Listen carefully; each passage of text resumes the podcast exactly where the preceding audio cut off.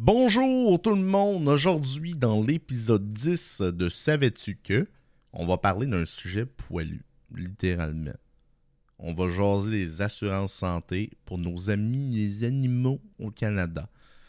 Puis croyez-moi, c'est pas juste une histoire de chat de chien. Imagine, t'as un perroquet qui se prend pour un acrobate, qui se casse un aile, ou un lapin qui a mangé trop de carottes, puis qui a besoin d'un dentiste. Ben oui, ça arrive. Puis aujourd'hui, on va explorer pourquoi c'est pas une lubie de propriétaire ultra protecteur, mais une vraie nécessité. Bon, avant de plonger dans le vif du sujet, faisons un petit retour en arrière. Les assurances pour animaux, ça date pas d'hier au Canada. En fait, ça a commencé dans les années 80. Oui, oui. À l'époque où les gens portaient des pantalons fluo puis écoutaient du Bon Jovi. C'était vu comme un luxe, un truc de riche, mais avec le temps, les gens ont commencé à voir leurs animaux comme des membres de la famille. J'en vois me dire le contraire ici.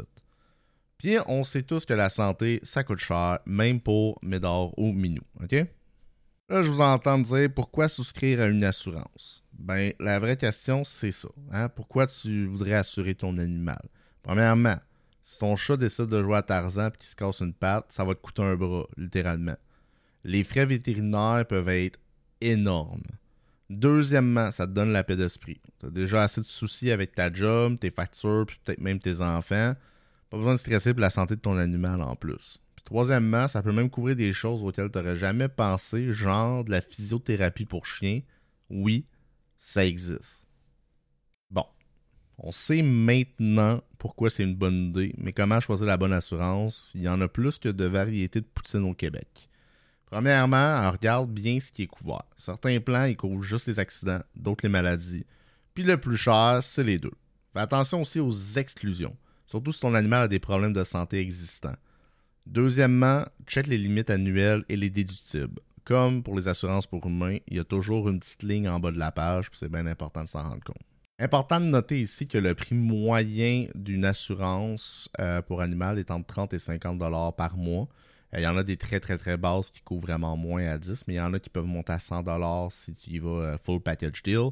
Bref, choisis ce qui te convient le mieux euh, puis qui rentre, mais c'est vrai qu'une mauvaise visite au vétérinaire, ça peut te coûter plus cher que tout ça. Pour conclure, les assurances pour animaux, c'est pas juste un caprice, ça peut vraiment sauver des vies puis pas juste celle de ton portefeuille. D'ailleurs, une anecdote, j'ai vu sur internet une facture d'un gars que son chien, c'est un labrador super cute, qui a avalé un jouet. Puis la facture de la chirurgie, c'était plus que 3000 dollars. Mais il y avait une assurance. Fait que ça n'y a pas coûté 3000 balles. Je sais que c'est un cas extrême, ça arrive pas à tout le monde. Mais un peu comme avec notre voiture, c'est pas tout le monde va avoir un accident, mais quand ça arrive, tu es content d'avoir une assurance. Donc, réfléchissez bien. Votre animal, c'est plus qu'un compagnon, c'est pas un objet, c'est pas un bien, c'est un être vivant, c'est une partie de votre famille. Donc, vaut mieux prévenir que guérir.